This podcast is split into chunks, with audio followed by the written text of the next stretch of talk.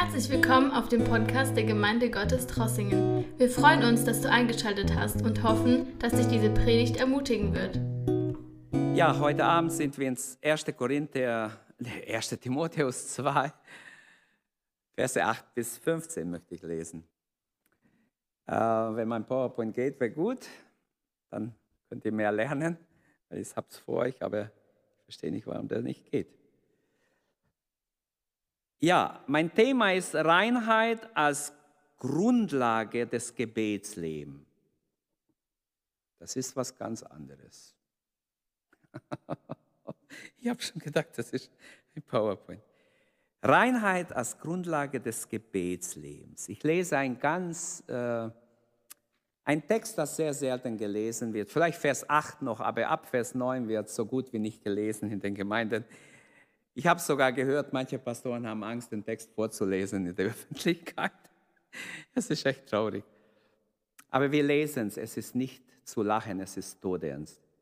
Wir lesen es, es ist Gottes Wort. Ich glaube nicht, was jemand gesagt hat, bestimmt ist dieses Wort gefälscht in der Bibel, weil es passt nicht in ihr Schema. 1 Timotheus 2, 8 bis 15. Nun will ich, dass die Männer an jedem Ort beten und dabei heilige Hände erheben, ohne Zorn und Zweifel. Ich will ebenso, dass sich auch die Frauen, wenn sie beten, in gesitteter Körperhaltung mit Scheu und Besonnenheit schmücken und nicht mit Gold, Gold mit geflochtenem Haar und Goldschmuck oder Perlen oder aufwendiger Kleidung, sondern was Frauen entspricht, die sich zur Verehrung Gottes bekennen, durch gute Werke. Die Frau soll in Ruhe lernen, in alle Unterordnung zu lehren und eigenmächtig zu handeln. Ohne den Mann erlaube ich aber eine Frau nicht, ähm, sondern in Ruhe zu sein. Also ich habe so eine sehr wörtliche Übersetzung gewählt jetzt, dass meine Zunge fast bricht. Adam wurde nämlich als Erste gebildet, dann Eva. Und Adam ließ sich nicht verführen, die Frau aber ließ sich, ähm, die Frau aber ließ sich gründlich täuschen und beging den Fehltritt. Sie wird aber durch Kindergebären gerettet werden, wenn sie in Glauben und Liebe und Heiligung mit Besonnenheit bleiben. Ähm in diesem Abschnitt sind diese drei Gedanken drin. Das Verhalten der Männer im Gottesdienst, Vers 8, das Verhalten der Frauen im Gottesdienst. Es geht wie wir uns verhalten, wenn wir zusammenkommen zum Beten und Gott zu dienen. Und dann in den letzten zwei Versen wird gesagt, dass der, die Frau soll nicht öffentlich lehren. Aber fangen wir an, vorne erstmal, ich habe gesagt, äh, es ist mir bewusst, dass diese Passage sehr umstritten ist und umstrittene Dinge beinhaltet, denn wegen dieser Text haben sich schon viele Christen getrennt voneinander und sogar Gemeinden getrennt und äh, viele Streitigkeiten sind entstanden, was ich ja nicht vorhabe. Es wäre sehr schwach, wenn wir ein Buch der Bibel durchnehmen und ein Passage einfach auslassen. So müssen wir es vorgegeben von der Reihenfolge, dass wir diese Passage auch durchnehmen. Und weil wir es nie durchgenommen haben, die letzten 30 Jahre, seit ich hier Pastor bin, habe ich mir vorgenommen, dass ich es sehr gründlich durchnehmen werde, damit, weil ich auch keinen Fehler machen will. Aber das heißt nicht, dass ich es hundertprozentig lösen kann, die ganzen Fragen, die vielleicht zu diesem Text äh, gestellt werden. Ich bin überzeugt, dass auch dieser Text nach den gleichen hermeneutischen oder Auslegungsprinzipien behandelt werden muss wie alle anderen Texte der Bibel. Ich kann nicht hier einen anderen hermeneutischen Schlüssel verwenden als bei anderen Texten. Und deshalb ähm, müssen wir es so behandeln, wie wir auch die anderen Texte auslegen. Und manche haben, wie gesagt, Angst, überhaupt den Text vorzulesen, weil sie denken, das ist nicht mehr passend in unserer Generation. Und wir wissen, dass sehr viel feministischer Gedankengut selbst unter Christen schon ist. Und wir beobachten, lass mich das noch zur Einleitung sagen und dann komme ich gleich zum Text. Wir beobachten Männer, die nicht ausstehen können, dass Frauen irgendwo eine leitende Position haben. Wir beobachten auch Frauen, die nicht ausstehen können, dass eine andere Frau irgendwo Vorsitzende oder irgendwo eine wichtige Position hat. Wir beobachten ähm, Männer, die einfach von vornherein Frauen gar nichts zutrauen. Und Tatsache ist, dass auch Frauen Gaben haben von Gott, manchmal auch Leitungsgaben. Manche Frauen könnten eine Firma viel besser leiten wie manche Männer, das ist einfach die Wahrheit. Und das ist ja auch unter Beweis gestellt.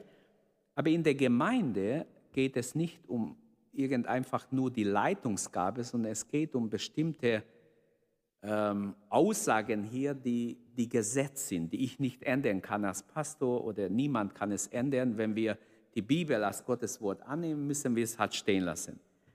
Und deshalb, man beobachtet auch manche Frau, die will nicht im Vordergrund sein, aber möchte immer Hals sein, immer vom Hinten alles lenken. Also es ist einfach so. Es gibt Frauen, die sagen, nein, nein, nein, nein, nein ich, ich, ich will nicht im Vordergrund sein aber sie wollen immer das letzte Wort haben. Das gibt es überall. Und deshalb, wir haben ganz verschiedene Typen auch in der Gemeinde Jesu. Manchmal können wir es beobachten bei Mitgliederversammlungen. Auf jeden Fall hat eine Frau das letzte Wort. Du kannst machen, was du willst, du kannst abschließen, wie du willst. Sie werden das letzte Wort haben. Nicht unbedingt bei uns jetzt, aber in vielen Gemeinden habe ich das oder in mehreren Gemeinden schon so gesehen. Wenn ich diese Dinge erwähne jetzt in der Einleitung, möchte ich sagen, wir müssen unvoreingenommen drangehen. Jeder Diener mit der Gabe, die er hat, steht in der Bibel. Ich glaube nicht, dass es der Frau verboten ist, in der Gemeinde zu reden, weil es gibt ja andere Stellen, die sagen, es ist nicht verboten. Er kann öffentlich beten oder sie kann öffentlich beten, die Frau, und sie kann auch öffentlich Weissagen. Das ist ja erlaubt. Also dann ist schon mal Schweigepflicht nicht was hier gesagt wird. Aber es ist einfach eine Stelle, die mit 1. Korinther 14 gibt es auch ein paar Verse, die sehr ähnlich sind, die Paulus in Korinth und auch hier an Timotheus für Ephesus ähm, als Gesetz gegeben hat. Und das werden wir sehen, wenn wir den einzelnen Aussagen des Textes genau betrachten. Zuerst fangen wir an das Verhalten der Männer im Gottesdienst. Und zwar hier möchte ich, ich denke, dass ich heute Abend brauche, um das zu behandeln. Ihr erwartet ja das zweite und das dritte. Das weiß ich ja, aber da, erstmal muss ich da hinkommen. Ich muss ja vorbauen. Ohne Fundament fallen wir um. Also, das Verhalten der Männer im Gottesdienst, eines der christlichen Männer, natürlich gemeint sind die gläubigen Männer. Wie verhalten sie sich im Gottesdienst? Paulus hat in den ersten sieben Versen über Gebet geschrieben. Wir haben letzte Mal das evangelistische Gebet betrachtet. Wie wichtig ist, dass wir beten für allerlei Menschen, besonders für die Unerretteten. Und er sagt jetzt, so will ich nun, er verbindet also mit dem ersten Abschnitt, so will ich nun, dass die Männer beten. Ähm, es kann nach der Schrift also keine Rede davon sein, dass Beten nur eine Sache von Frauen ist. Du bist zu Hause mit den Kindern, bete, mach mit ihnen Andacht. Ich mache ja die Arbeit, ich bin immer beschäftigt. Also du betest, du, du übernimmst diese Aufgabe. Es ist nicht der Wille Gottes, sondern was wir hier merken, Beten ist eine wichtige Männeraufgabe. Gott hat wahrscheinlich gewusst, der Heilige Geist hat gewusst, Paulus wurde so gelenkt zu schreiben, äh, Gebet, beten ist eine wichtige Männeraufgabe. Für gläubige Männer ist beten nicht einfach aufzuschieben, auf die Frau zu schieben oder einfach von sich zu schieben, sondern es ist deine und meine Aufgabe. Männer sollten Beter sein. Amen. Gebet adelt den Mann. Es macht ihn zu was Besonderes. Betende Männer, das ist der Wille Gottes. Der Mann kann und soll als Priester der Familie diese Rolle einnehmen, seine Rolle als Beter einnehmen und energisch zupacken, wenn wir so haben wollen, von ganzem Herzen dabei sein und beten und sein Gebet muss von Herzen kommen, muss überzeugend sein. In allen Schwierigkeiten soll er in den Riss treten und eintreten und die Rolle des Gebets übernehmen. Den Männern ist das Gebet aufgetragen, wie Paulus sagt. Es ist eine Männeraufgabe. Brüder, es ist ganz wichtig, dass wir es zu Herzen nehmen und dass wir diese Sache, wenn wir es nicht tun, neu tun. Denn die Gemeinde ist ja eine Gemeinde von Priesterseelen. Natürlich sind auch Frauen Priesterseelen in, in der neutestamentlichen Gemeinde. Nicht, dass ihr jetzt denkt, ich bringe eine neue Lehre. In 1. Petrus 2,9 steht, ihr seid ein auserwähltes Geschlecht, ein königliches Priestertum, das heilige Volk, das Volk des Eigentums, das ihr verkündigen sollt, die Wohltaten Gottes oder die Wohltaten dessen, der euch berufen hat. Der Mann steht als Familienpriester vor Gott für die Familie und für Gott vor der Familie. Der Mann hat auch in der Gemeinde Jesu einen priesterlichen Dienst. Die Männer, wenn freigegeben wird zu beten, dann wäre es biblisch, dass Männer von Herzen beten. Amen. Das soll jetzt die Frauen nicht ausschließen. Ich komme noch zu Frauen auch. Die Männer sollten, wenn Gelegenheit ist zu beten, mein lieber Mann, von ganzem Herzen beten und wirklich sich in den Riss werfen. Der Beter oder Beten ist Männersache in erster Linie, nicht Frauensache. Man schiebt es gerne ab.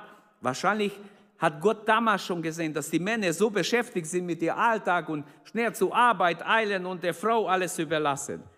Der Mann hat aber auch in der Gemeinde Jesu einen priesterlichen Dienst. Das Beten ist zuerst Männersache. Und Paulus fährt fort, so will ich nun, dieses nun, jetzt, nimmt das nun vom Vers 1 auf. Dort sagt er, nun will ich, dass man für alle beten soll. Das Allerwichtigste ist das Gebet, betont er im Vers 1. Jetzt Vers 8 wird verbunden mit Vers 1 es geht jetzt speziell um das Gebet der Männer im Vers 8. Und das Gebet, wie ich schon sagte, adelt den, den Mann. Zum Beispiel im Kampf, um Is, im Kampf Israels um Amalek. Da lesen wir in 2. Mose 17, Vers 11, wenn Mose seine Hände hob, dann siegte Israel. Ist das nicht ein schönes Bild? Er betete mit erhobenen Händen. Er hat nicht nur seine Hände gehoben, er hat gebetet. Aber wenn er mit erhobenen Händen betete, siegte Israel. Wenn er seine, als seine Hände schwach wurden und wieder mal ausruhen musste, dann siegte der Feind und Israel zieht sich zurück. Und dann hat man zwei Männer gebracht, die seine Hände halten. Und so wichtig war, dass man mit erhobenen Händen betet. Vielleicht hat Gott schon dort etwas darstellen wollen, was wir jetzt hier im Neuen Testament haben. Das Gebet ist so wichtig dass wir Brüder, besonders für uns, wir Gott heute Abend ans Herz legen, dass wir, dass wir uns die Schönheit des Gebets bei einem Vater, bei einem Mann, auch beim jungen Mann, muss nicht verheiratet sein, jeder Mann, wenn ein Mann betet, was macht ein Mann aus? Nicht, dass er, was weiß ich, sich groß darstellt, vielleicht raucht, vielleicht sich groß, äh, äh, was weiß ich, wie gibt, sondern ein echter Mann ist, wer Gott fürchtet, wer, wer vor Gott steht, wer ein Beter ist. Das Gebet adelt uns und dieses schöne Beispiel von Mose. Aber wie schön, stellen wir uns vor, wie schön ist ein betender Vater, der für seine, für seine Familie vor Gott eintritt. Ein betender Mann, ein betender, auch ein junger Mann, der in jungen Jahren anfängt, vor Gott zu stehen im Gebet. Die Gemeinde Jesu braucht Männer voll Heiligen Geistes, Männer, die beten, die diese Rolle einnehmen, die sagen, ich will ein Beter sein. Halleluja. Ich will ein Beter sein. Ich will in den Riss treten. Männer, die kraftvoll sind im Gebet, die nicht nachgeben, wenn es schwierig wird, die nicht einfach sich treiben lassen, sondern die vor Gott stehen und, und einfach erwarten, dass Gott ihnen hilft. Halleluja. Es ist ganz wichtig. Männer sollten kraftvoll im Gebet sein, die vor Gott in den Riss treten und kämpfen im Gebet. Ich glaube, dass Paulus durch den Geist Gottes erkannt hat, was der Wille Gottes ist für den Mann. Und deshalb hat er diesen Vers eingefügt für den Mann. Und wir sind jetzt beim Mann. Denkt noch nicht an die Frauen, wir sind beim Mann. Es ist, wir müssen das erst gut lösen, sonst wird der andere auch nicht klappen. Deshalb redet er in göttlicher Vollmacht hier, in der Gewissheit. Und er ist in Einklang mit dem Herrn Jesus. Unser Herr hat auch gesagt in Lukas 21, Vers 36, seid alle Zeit wach und betet, hat er zu seinen Jüngern gesagt. Stimmt es? Seid alle Zeit wach und betet, dass ihr stark werdet, zu entfliehen allem, was geschehen soll und zu stehen vor des Menschensohn. Halleluja, wie schön. Wie können wir all das erleben, wenn wir wach bleiben im Gebet? Seid wach im Gebet. Und dazu gibt es viele Parallelen. Ich komme zurück zu Vers 8. Wo soll der christliche Mann beten? Wo soll der gläubige Mann beten? Ich will, dass die Männer an, jeder, an jedem Ort beten. Es gibt auch andere Übersetzungen, an allen Orten, an jedem Ort beten erstmal. Nicht nur im Tempel in Jerusalem, da kann man schön beten an einem heiligen Ort, nicht irgendwo in einer Kathedrale, wo man reingeht und leise wie ein Philosoph im Gedanken betet. Nicht das ist gemeint. An allen Orten sollen die Männer beten. Also es geht um die gläubigen Männer. Äh, schon im Alten Testament heißt es im Psalm 144, Vers 18, der Herr ist nahe allen, die ihn anrufen. Wie wunderbar. Jeder, der ihn anruft, denen ist Gott ganz nah. Er kommt dir und mir nah, wenn wir ihn anrufen. Und Johannes 4, Vers 23 will auch helfen, dass man nicht denkt, wie viele religiöse Menschen denken, oh, ich kann schön beten in einer Kirche, wenn ich so schöne Bilder um mich habe, die Heiligen und Maria-Statue und die Jesus und den Kruzifix, hat mir jemand so erzählt, ja, dann kann ich beten. So irgendwo kann ich nicht beten. Aber in Johannes 4, Vers 23 sagt Jesus, es kommt die Zeit, wo man nicht an irgendeinem speziellen Ort gehen muss, wo man betet, sondern die wahre Anbeter werden Gott anbeten im Geist und in der Wahrheit. An allen Orten, egal wo, im Geist und in der Wahrheit, was sie wiedergeboren sind, weil sie geisterfüllt sind, weil sie mit Gott verbunden sind, weil der Heilige Geist in ihnen Feuer anzündet, ein Hunger anzündet oder ein, eine Not ihnen ans Herz gibt und eine Bürde entsteht. Und dann beten sie an allen Orten. Wenn es heißt überall oder an allen Orten, dann erst recht in der Gemeinde, oder? Bin ich falsch? Also wenn schon an allen Orten, dann erst recht im Gottesdienst. Wenn, wenn gemeinsam oder wenn, wenn Einzelgebete sind, dann erst recht im Gottesdienst. Oder widerspricht mir, wenn es so nicht richtig ist, aber so empfinde ich. Wenn es heißt überall, dann erst recht hier, wenn wir im Hause Gottes sind. Und gegenwärtig ist dieser Herr ebenso da, wo, sie, wo der einzelne Mensch im, im Verborgenen betet. Jesus hat gesagt, geh in dein Kämmerlein, schließ zu und bete im Verborgenen und dein Vater wird, dich, wird es öffentlich vergelten. Gott wird dich erhören. Ja, wir können uns unter Menschen befinden, wir können uns unter Ungläubige befinden, wir können uns in einem bestimmten Kampf befinden, in einer Anfechtung befinden, in Versuchungen, wir können uns unter dämonischer Attacke befinden. Man ist manchmal an Orten, wo man Widerstand spürt, teuflischer Widerstand. Unser Herr ist dennoch Sieger. An allen Orten dürfen wir den Namen des Herrn anrufen. An allen Orten, egal wo wir sind, dürfen wir beten. Dennoch ist er der Herr über alles. Auch wenn die Macht der Finsternis da ist unser Gebetsumgang ist in jedem Fall möglich und das Gebet uneingeschränkt an allen Orten. Es ist ein großes Unglück, wenn man nicht mehr betet. Es ist ein, eine Katastrophe, wenn man nicht mehr betet. Also, wo soll der Mann beten? An allen Orten. Wie soll er beten? Wird hier auch gesagt. Indem er heilige Hände aufhebt zu Gott. Zum rechten Gebet gehört also im Neuen Testament eine bestimmte Haltung. Diese Haltung, Hände, erstmal lassen wir das Heilige, ich komme gleich dazu, aber erstmal die Hände zu erheben. Eine bestimmte Haltung der Ergebenheit, der Abhängigkeit. Wenn jemand so vor Gott steht, dann ist er doch abhängig von Gott, oder? Wenn ich, wenn ich meine Hände ihm entgegenstrecke, brauche ich etwas von ihm. Also, wir lesen bei Salomo, als er gebetet hat, dass Gott den Tempel segnet bei der Einweihung des Tempels, da erhob er seine Hände, heißt es in 1. Könige 8, 54. Salomo erhob seine beiden Hände und betete zu Gott. Und Gott hat ihn erhört.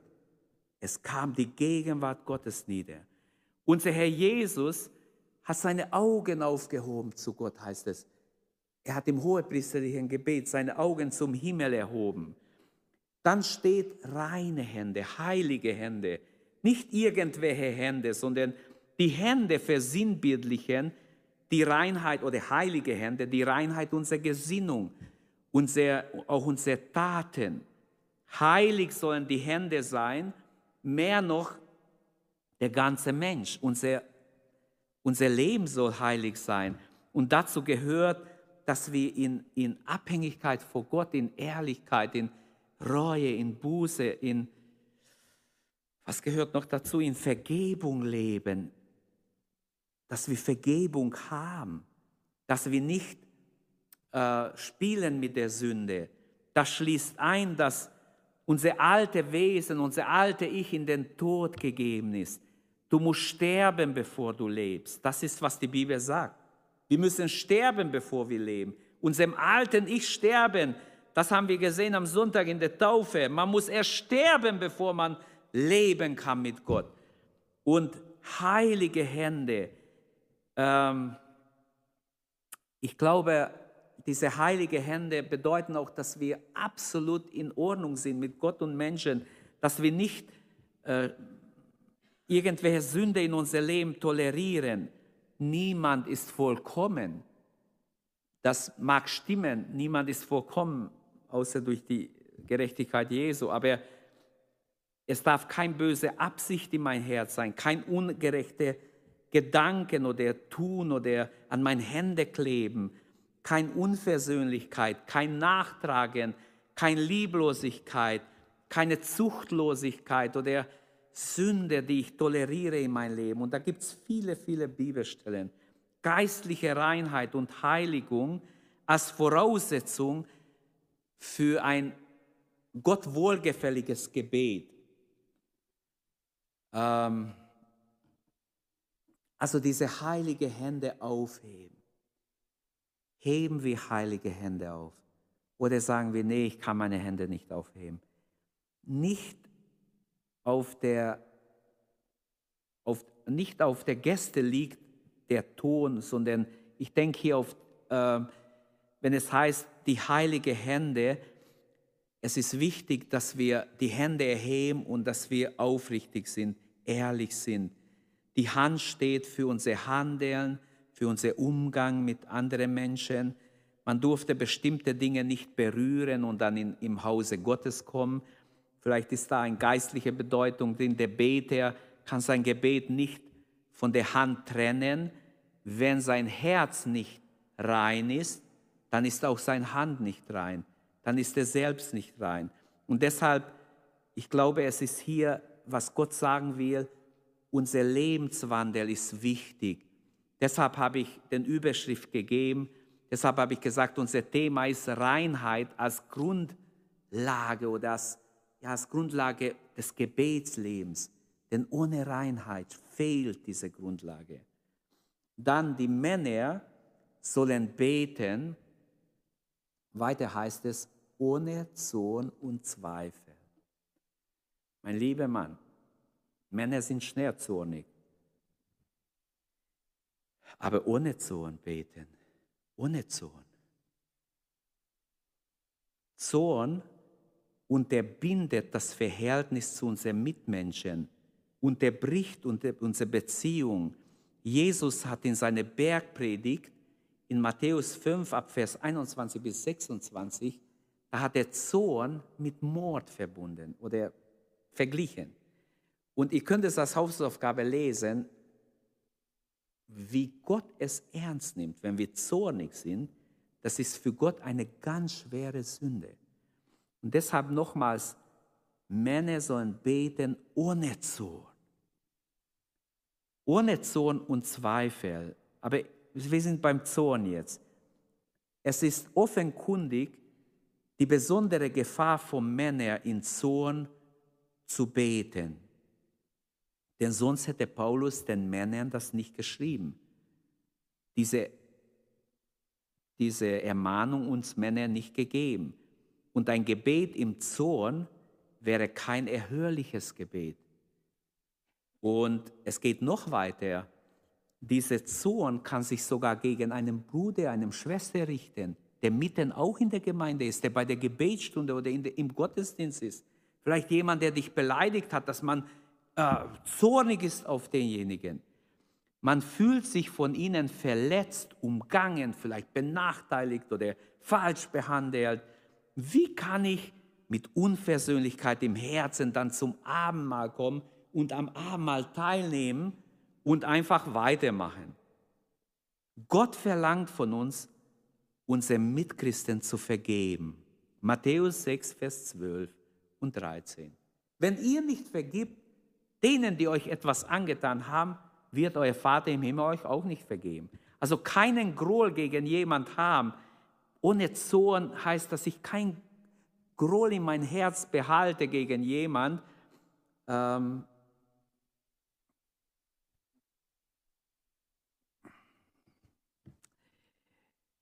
ich habe gestern ein schwieriges Gespräch gehabt mit jemandem, der sehr, sehr verletzt ist. Und Wisst ihr, wenn, wenn ein Mitglied verletzt ist, ist nicht so schlimm, wie wenn der Pastor verletzt ist. Das ist noch viel, viel schlimmer. Aber er ist auch nur ein Schaf in der Herde Gottes. Und deshalb muss er genauso die Prinzipien befolgen. Und ich muss es auch. Ich rede jetzt von mir, wenn ich verletzt bin. Und deshalb kein Groll gegen jemand behalten oder mittragen. Ähm, kein Streit einfach erdulden, sondern das muss gelöst werden. Die Unversöhnlichkeit kann auch am Arbeitsplatz geschehen. Immer mehr Menschen sind heutzutage unter Druck. Der ganze, die ganzen Umstände am Arbeitsplatz, äh, Repressalien, Druck, Verachtung, Anfeindungen und so weiter. Benachteiligungen, unbegründete Vorwürfe und so weiter. Man, man ist verletzt.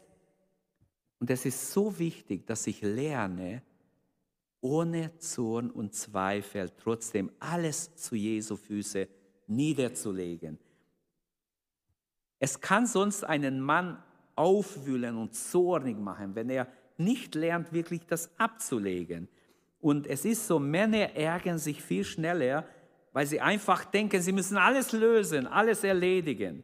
Jesus sagt in Matthäus 24, 9 und im Vers 12, er sagt, dass Ungerechtigkeit überhand nehmen wird. In sein Endzeitrede sagt er das. Und wir sehen, dass es da ist. Und der Apostel Petrus zeigt uns, wie wir in der Spur Jesu bleiben. In 1. Petrus 2, Vers 21. Denn dazu seid ihr berufen worden, weil auch Christus gelitten hat für euch und euch ein Vermächtnis hinterlassen hat, damit ihr in seinen Spuren folgt. Das heißt, auch wir sollen leiden um Jesu willen. Das ist, was der Apostel uns sagt. Und sind wir bereit, das zu tun? Wie wunderbar ist doch bereits am Anfang des Weges der Gemeinde Jesu, Denn wir sehen im Kapitel 7 in Apostelgeschichte, dass Stephanus, der, der gesteinigt wird, dass er Fürbitte tut für seine Feinde. Unter den Feinden ist ein junger Mann, der heißt Saulus von Tarsus.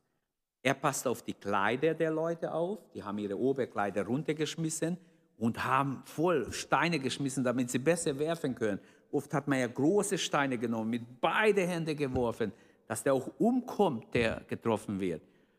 Und er passt auf die Kleider auf. Aber er hört, bin ich mir sicher, er hört mit, wie Stephanus betet, Herr, rechne ihnen diese Sünde nicht zu. Und später bekehrt sich Paulus. Er ist aber Zeuge dessen, was da passiert, gleich am Anfang. Der erste Blutzeuge in Apostelgeschichte 7. Der Geist Gottes will nicht in ein Herz wohnen, wo Groll und Zorn ist. Oder glaubt ihr, er fühlt sich wohl? Hm? Also ich glaube nicht, dass er gerne in ein Herz wohnt, wo Zorn ist, wo jemand sogar gegen seine Geschwister zornig ist. Wir haben alle schon Zorngefühle oder Wut in unserem Bauch gehabt. Aber das ist, es ist ein Unterschied, ob ich mit Wut lebe oder ob ich das zu Jesu Füße ablege. Und dann steht ohne Zweifel. Was bedeutet, warum nicht reicht es ohne Zorn? Er hängt noch an, ohne Zweifel. Ja, Zweifel hat doch jeder mal. Wenn etwas nicht klappt, dann zweifelt man. Die zwischenmenschliche Beziehung beeinflusst unser Verhältnis zu Gott und damit die Erhörbarkeit unseres Gebetes. Wenn ich zornig bin, wenn ich zweifle, dann wird mein Gebet unterbrochen. Es scheint, dass Paulus im Vers 8 diese Probleme vor Augen hat, dass Männer im Gebet haben und versucht, den Beten klarzumachen, wie wichtig es ist, dass sie nicht zweifeln, dass sie erkennen, Zweifel ist eine Barriere, wie so ein Hindernis im Gebetsleben.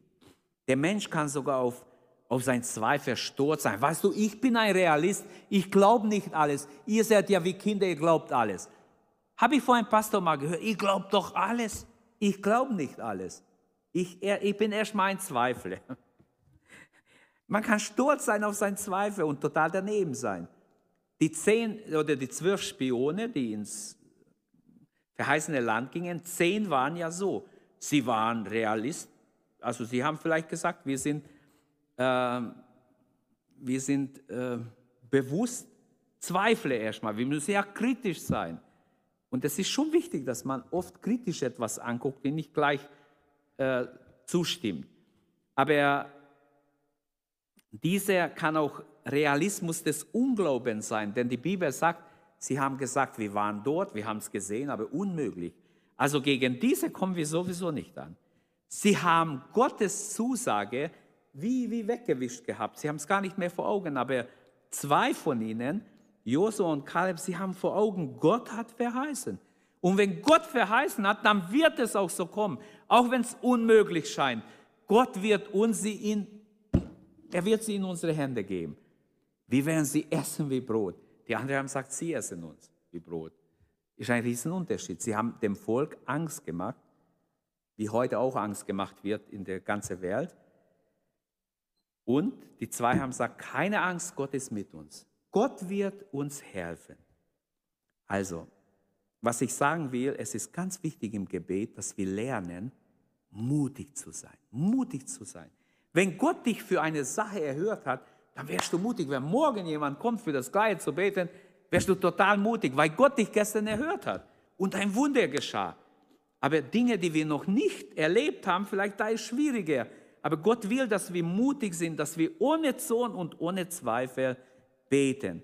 Also an Gottes Zusage festhalten, so verstehe ich es. Ohne Zweifel bedeutet, halte fest an alles, was Gott zugesagt hat. So, meine Zeit ist leider abgelaufen. Ich mache noch die Anwendung und nächstes Mal mit Gottes Hilfe machen wir hier weiter. Der Gebetsauftrag an christliche Männer ist ganz klar hier, an jedem Ort zu beten, haben wir gesehen, ähm, heilige Hände zu erheben und das zu tun ohne Zorn, ohne Zweifel. Beten, haben wir gesagt, ist eine wichtige Männeraufgabe. Junge Männer, alte Männer, mittendrin. Wir alle sind gerufen heute Abend, dass wir Betende sind. Reinheit ist die Grundlage des Gebetslebens. Männer sollen heilige Hände erheben können, ohne Zwon und Zweifel, aber heilige Hände, indem wir wirklich unter dem Blut Jesus stehen. Und die Männer sollen beten, beten und nochmals beten. Und nächstes Mal schauen wir, was Gott auch den Frauen sagt, in welcher Haltung, mit welcher Haltung sie beten sollen. Und als Abschluss möchte ich noch ein Lied vorsingen. Es ist ein altes Lied aus dem Pfingstjubel. Beter sind Wundervollbringer, einsam in finstere Nacht. Beten sind Weltenbezwinger, wartend aus stille Wacht. Beter sind sterbende Krieger, trotzdem dem König gut zu. Beter sind Satansbesieger, Priester aus edlem Blut. Beter sind bettelnde Fürsten, haben viel Güter sie gleich, glüht doch in ihnen ein Dürsten, Seelen für Gottes Reich. Stehen die Beter zusammen, glauben mit Vollmacht am Thron, mächtig dann lodern die Flammen, königlich ist ihr Lohn. Toben auch teuflische Kräfte, kannst du den nächtlichen Schrei, oder kennst du den nächtlichen Schrei? Beter tun Siegesgeschäfte, beten den Tag herbei. Man kann diese wunderbare Chorus dazu singen. Heute dürfen wir Gottes Wunder sehen, weil wir im Glauben ihn verstehen. Heute dürfen wir Gottes Wunder sehen, weil er es verheißen hat. Ich wünsche, dass wir festhalten an Gottes Verheißungen und nicht zweifeln. Wenn Gott was verheißt, dann wird es auch so kommen. Amen. Lasst uns aufstehen und beten, ins Gebet gehen. Und als Männer, ich frage, nehmen wir das an von Gott, dass wir Betende sind, dass wir ehrliche Beter sind, heilige Hände erheben und jeden Zorn, jede Zweifel ablegen? Weihen wir uns doch Gott. Es wäre doch schön, wenn jeder Mann, der hier ist, jeder Mann, der live zuschaut, wenn du jetzt dich entscheidest, ich will ein Beter sein, ich will diese Herausforderung annehmen und ich möchte vor Gott stehen. Ich möchte mich in den Riss werfen für das Reich Gottes, für Gottes Zwecke. Vater, wir danken dir, dass du uns rufst in diese wunderbare und heilige Aufgabe, dass wir Beter sind, dass wir unsere Rolle einnehmen als Männer, dass wir Männer des Gebets sind, Männer, die voll Heiligen Geistes sind, die in deinem Namen beten, im Glauben beten und erwarten, dass du Wunder tust, dass du eingreifst, dass du Veränderungen schenkst. Herr, ich bitte dich, dass wir betende Männer sind, dass unsere Gemeinde beschenkt ist und gesegnet ist mit betenden Männern. Herr, ich bitte dich, dass kein Mann unter uns ist, der einfach das Gebet vernachlässigt, sondern Herr, wir wollen ganz neu unsere Hand auf den Flug legen und wirklich nicht nach hinten schauen, sondern dir vertrauen und glauben, du wirst uns helfen, Herr. Halleluja. Gepriesen sei dein Name, gelobt sei dein Name, Herr. Segne jeden heute Abend, der bereit ist, diese Aufgabe ernst zu nehmen. Herr, dass wir in diese Endzeit wachen und beten, Herr, uns so den Tag herbeisehnen Lass uns Wundervollbringer sein durch Gebet. Danke, Herr, von ganzem Herzen. Danke, dass wir vertrauen dürfen, glauben dürfen und Herr, erwarten dürfen, dass du durch Gebet Wunder tust, große Wunder tust. Halleluja.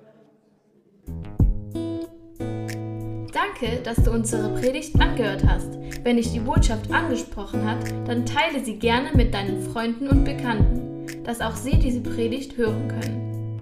Wir wünschen dir Gottes Segen.